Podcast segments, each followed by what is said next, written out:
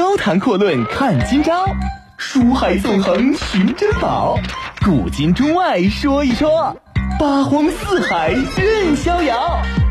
博南脱口秀就说不一样的事儿。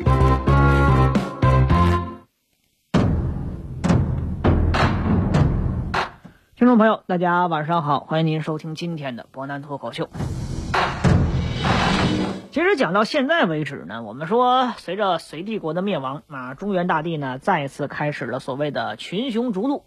从公元的六百一十七年李渊开始起兵，到公元六百二十年，三年的时间，呃，唐帝国当然这个时候还不能叫做唐朝啊，消灭了薛举、李轨、刘武周三个枭雄。当然呢，确切来讲，李轨、还有老薛和老刘这三个枭雄当中，能够担当得起枭雄称号的，也只有刘武周。剩下两个呢，总有一些其他稀奇古怪的原因啊，让自己灭亡的比较惨。整体来讲呢，到目前为止，整个大西部就剩下了一个一直以来都没有什么动作，也没什么出息的军阀梁师都。但是问题就在于啊，山东也就是太行山以东的这个地区，除了位于幽州的罗邑归降了唐帝国之外，后来罗邑又反了，这是后话啊。其他地方呢，依然处在一个群雄割据的状态。于是呢，李渊决定在消灭刘武周一个多月之后，让李世民再次出击。这一次呢，让李世民率十二万大军杀向洛阳的王世充。但是呢，我们说在讲李世民和王世充发生这场旷世之战之前，我们需要把时间往回拨七年左右，讲一讲隋末最悲情，同样也是最倒霉的超级英雄之一李密。为什么要讲李密？很简单，因为在过去的几年，或者说确切来讲，过去的七年时间里边，这个整个天下的局势呢，跟李密都有着莫大的关系。李渊之所以能够轻松入关，窦建德之所以在河北搅了个天翻地覆，包括萧显、杜伏威等人之所以能够雄踞江南，李密都是有很大功劳。当然，并非他主观意愿，但是不管怎么说，李密成为当时群雄逐鹿得以实现的一个重要的原因。这事儿呢，还得往前拨啊。六百一十三年的时候，老杨杨玄感的平这个叛乱被彻底的平定之后啊，我们说呢，这个问题就出来了。李密呢，这位曾经在长安城里边，我们说开着五菱宏光，但车牌是京 A 八八八八八的官恩代啊，就开启了长达三年的五次超级大逃亡。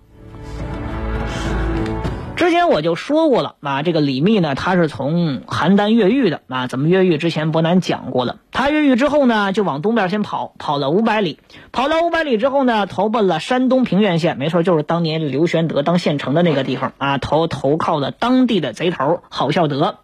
但这个郝同志啊，是有眼没珠啊，压根儿没把李密这个人才和大宝贝呢，就放在眼里边。于是乎，老李同志很郁闷啊，干脆就离开了老郝，又向东跑，跑了三百多里，投奔在今天唱长安长白山一带著名的那个唱《吴将辽东浪子歌》的那个王勃。王勃，我之前就说了，哥们儿特别有文化，会唱歌，能写词儿，但是这个眼光啊，看不太远。用俗话来讲呢，就是有那么一点点的鼠目寸光，总让人觉得呢不是特别舒服。而且最关键的是，他始终认为这个李密呀不是人才，是自己的对手。当年呢，老王被隋末名将之一的张须陀追得满山东抱头鼠窜的时候啊，他也不知道你问问李密到底有什么好辙没有。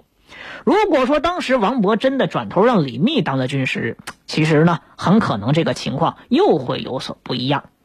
可惜的是呢，这个王勃压根儿就没想这么多啊，结果就是包括罗士信呐、秦叔宝啊哥几个疯狂刷了个战绩。这事儿呢，直到后来啊，王勃呢被老张揍的在山东实在是混不下去了，怎么办？就只能率军逃跑啊，逃到江苏一带盱眙。但是呢，这个李密又看出来王勃其实也不是什么好玩意儿，除了唱一首好歌之外呢，没啥太大本事。于是呢，他就没跟着哥们一块逃，而是又是一个人啊，这回不往东了，往南走，逃到了周口的淮阳一带。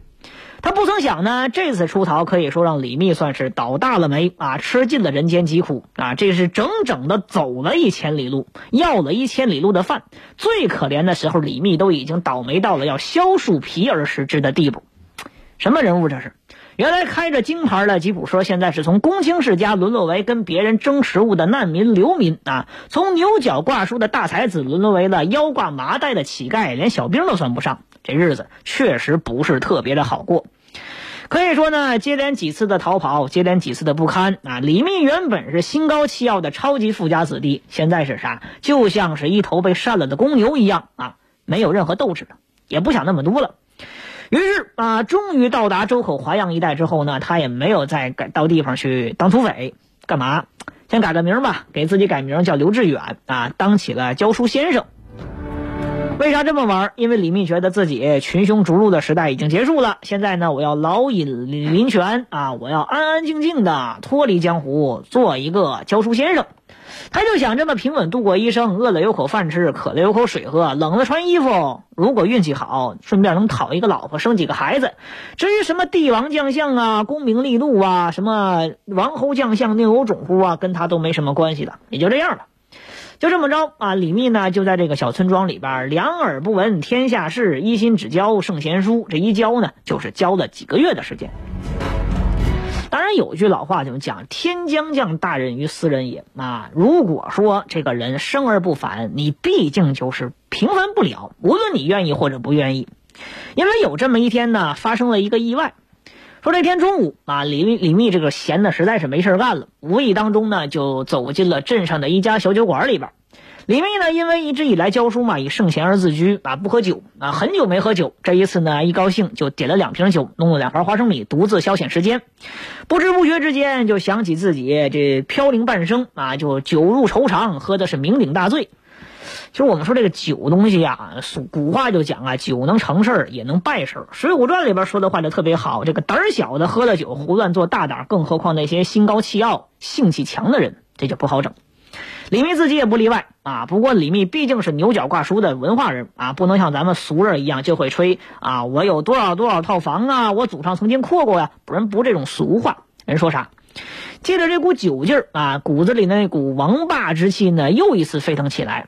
于是他就学，当然这个事儿是往后说啊，就跟《水浒传》里边的宋江一样，问店小二呢要来一张纸和笔，挥挥洒洒就写下了一首霸气十足的五言诗啊。里边呢可以说最令人觉得特别不舒服的一句话，或者说让人觉得当朝者听了之后很不舒服的一句话叫什么？叫“樊哙是景图，萧何刀笔利”。意思就是说呢。再牛的人，他也曾经落魄过；再伟大的人，也不一定一生就特别的不凡。起起落落乃是人生之常事。我李密只不过临时倒霉而已。于是呢，干脆李密就借着这首诗，又想起了自己过往的荣耀以及如今的平凡啊，他的雄心抱负又在心中像核爆一样的突然就爆发了。于是李密呀，就一边吟诵这首诗，一边不自觉呢就泪水连连哭上了啊，连带着这一段时间以来受的委屈啊，全部都倾泻了出来。我们说，毕竟是个镇上小酒馆啊，这个如此之拉风的艺术行为，迅速就引起周围大家伙的这个注意。但凡懂点历史知识的人，哥几个都知道里边那一句话呀，啥叫“樊哙是景图，萧何刀笔利”呀？这叫什么？前面还有一句话叫“秦苏犹未平，汉道江河际”。这一看，这人就不是什么好玩意儿，说白了就不是什么良民。于是呢，我们说百姓很快就把这位教书先生超格的艺术行为上报给了当地太守赵佗。老赵呢一听啊，这人写反诗，肯定是个反贼呀，干脆就派人去逮李密。幸运的是呢，李密酒量还可以啊，比宋江强一些。宋江真是喝高了，压根不知道自己说的啥，人李密还记得。所以呢，没过多久，酒稍微一醒，李密就知道自己大事不妙，干了一件大事啊，交出的工资也不要了，社保我也不交了，撒开鸭子就开始往回跑。这一跑又跑了二百多里，跑到雍丘一带，投奔他那个当县令的妹夫啊，这哥们姓邱，叫邱君明。老邱呢，看到这位狼狈不堪的大表哥、大舅哥，应该叫啊，吓了一大跳。但是不管怎么讲啊，这老邱可是正八经的朝廷命官，吃皇粮的，他也不敢让李密这种淫反师的人，那是朝廷钦犯呐，这个留在府中不敢。于是呢，他连夜又把李密送到了自己好朋友王秀才的家里边。当然，这王秀才呢，你听这名字好像是个挺有文化人的秀才，但这哥们可是个标标准准、地地道道的流氓地痞。在得知眼前这个人正是朝廷钦犯李密啊，这个王秀才呢，居然丝毫不害怕，反而特别高兴。他和李密呢交谈了几次之后，认为李密的才华是特别的横溢啊，都横着出来了。他对李密就佩服的五体投地，觉得眼前这个人那就不是一般人，这不是什么李密，这是活脱脱当年的四上之亭长汉高祖刘邦啊。于是呢，这个王秀才决定啊，我要做一把吕布啊，毅然决然呢就把自己的闺女嫁给了李密。他也希望自己的闺女能够跟后来的这个吕后一样，能够成为母仪天下的人物。一句老话就讲啊，人生啊，有的时候就是充满着各种的意外，各种的出乎意料。刚刚还在流亡的朝廷侵犯，一夜之间抱得美人归啊！李密的小梦想有个老婆就此实现了。当然呢，李密没有在这个时候让老王同志高兴啊？为啥？因为他没像刘邦一样再次举起造反的大旗。李密这个时候的想法依然很简单，虽然说跑了，但是依然想做一个普通的老百姓啊，平平安安度过自己下半生。所以说呢，未来的几个月时间里边，李密依然像一个普通农民一样，白天下地干活，晚上跟自己媳妇很开心的唠天下大事啊。当然，这所谓天下大事呢，并非是真的天下大事。对于窗外的天下大事，朝廷当中的天下大事，李密依然是不管不问。当然呢，我们说啊，有的时候历史啊，这个编剧他不会允许李密这种人才就这么平凡的度过一生。就在李密打算当一个普通人的时候，意外又发生了。我们说呢，有句老话就总是讲啊，李密啊，他之前那个有一个亲戚，我们说了叫邱君明。这个老邱啊，有一个堂侄叫邱怀义啊，邱怀义就看李密一直就不顺眼，他决定大义灭亲啊。要把这个事儿禀报给江都扬州一带的杨广，杨广当然知道李密呀，于是呢，他就下令让谁呢？梁郡通守杨江这个人也是相当有来头，就是著名的杨玉环的高祖父啊，去逮捕李密。逮捕之后呢，不用带回来，你把他就地宰了就行，就地正法。但是呢，我们说李密运气确实不错啊，这个运气又一次把李密给救了。当这个我们说老杨同志啊。火急火燎就杀向李密家中的时候，李密刚好不在家啊，逃过一劫。只可惜我们说他妹妹、妹夫、老婆和老丈人王秀才啊，全部没有逃脱，当场都被正法了。李密这一下算是火了啊！之前我说放下屠刀，立地就成教书先生，但这一次为什么到我这儿就变得这么困难重重？难道说啊，我就不能好好的教个书，不能就平平安安度过一生吗？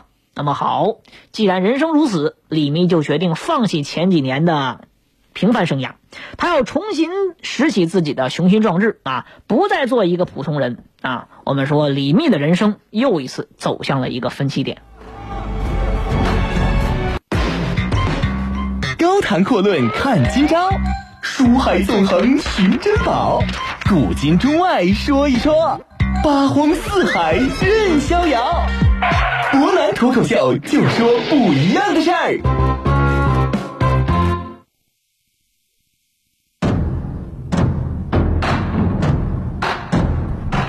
所以说呢，李密的这个时候想法啊，可以说是很生气啊。本来呢，他是打算老老实实做一个良民，但可惜呢，现在杨广你不让，那怎么办？没有办法之下呢，我就只能干脆啊，重新我要东山再起，跟你杨广对着干。于是呢，我们说这一次李密决定逃跑。那逃跑之后呢，李密并没有隐名埋姓，躲到别人身后，而是这回转头呢向北走了三百里，逃到今天的东郡，啊，也就是今天华县一带。他认为自己在这个位置肯定能够东山再起。当时的东郡呢是一个标准的混乱地带，有无数股的土匪势力呢盘踞在此。李密到达之后呢，吸取了前两次被人看不起的教训啊，没有选择直接入伙，而是向当年的苏秦学习，先制定一个详细的公司上市计划书。于是呢，就开始周游猎贼啊，向大家呢去推销自己的造反经验和公司愿景。俗话讲嘛，杀一人是为贼，杀十人是为寇，杀万人者是为侯。聚百人而为道，聚千人而为匪，去百万人可为国。唯有联合起来，才能为侯为国。那可惜的是呢，我们说李密啊，这一顿操作猛如虎，定睛一看，原地杵。毕竟大家作为贼啊，作为寇，这个水平，尤其是文化水平不怎么高，没人搭理他。我们说呢，人家本来的想法就是家门口摆个地摊卖个菜，你一上来给人家讲什么上市、什么成侯成国，你觉得他们能听得懂？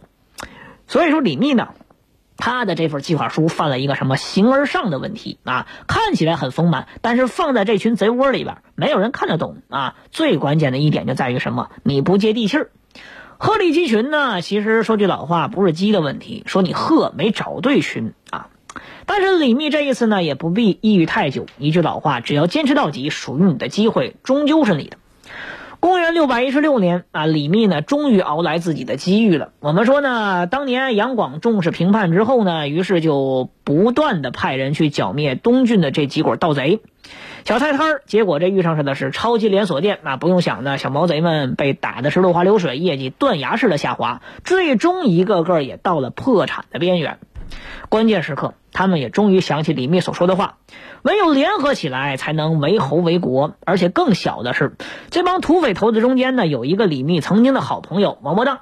王伯当认为呢，江湖传言所谓杨氏将灭，李氏将兴。那李氏啊，是指的谁呀？毫无疑问，身边就一个李密呀。这李密还是个公卿子弟，有志气、有抱负、有文化、有才华。再经过几次大难，人家又没死，绝对就是传言中所说的那个李家的王者不死。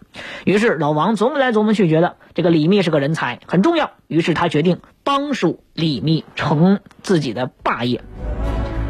在王伯当的这个引荐之下呢，李密终于算是见到了自己人生当中的第一个大贵人啊，瓦岗寨的翟让。老翟同志啊，在小说里边呢有很多的身份。历史上呢，他就是隋朝的高级公务员，那相当于现在东都洛阳的纪委书记，官很高啊。但是不知道他犯了什么罪，要被秋后问斩啊。刚好呢，看守他的这个玉吏啊，叫黄君汉，是自己的超级粉丝，偷偷的把老翟给放了。大难不死的翟让呢，于是一溜烟跑到瓦岗这个地方当强盗啊。大概呢，瓦这个这个翟让也是他们村唯一的希望。所以说，老翟呢造反之后影响力很大啊。他的老乡单雄信和徐世绩呢，全部都招呼了一伙人马投奔了他。于是，所谓的瓦岗寨的雏形就此出现了。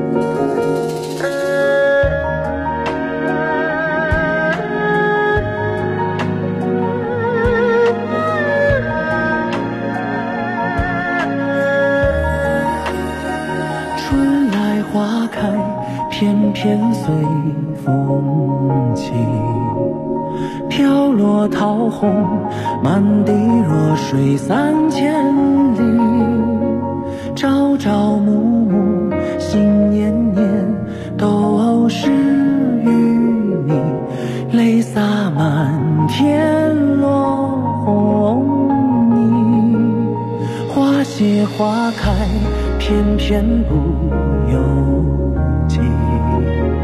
不甘风起，雨落芳心归无期。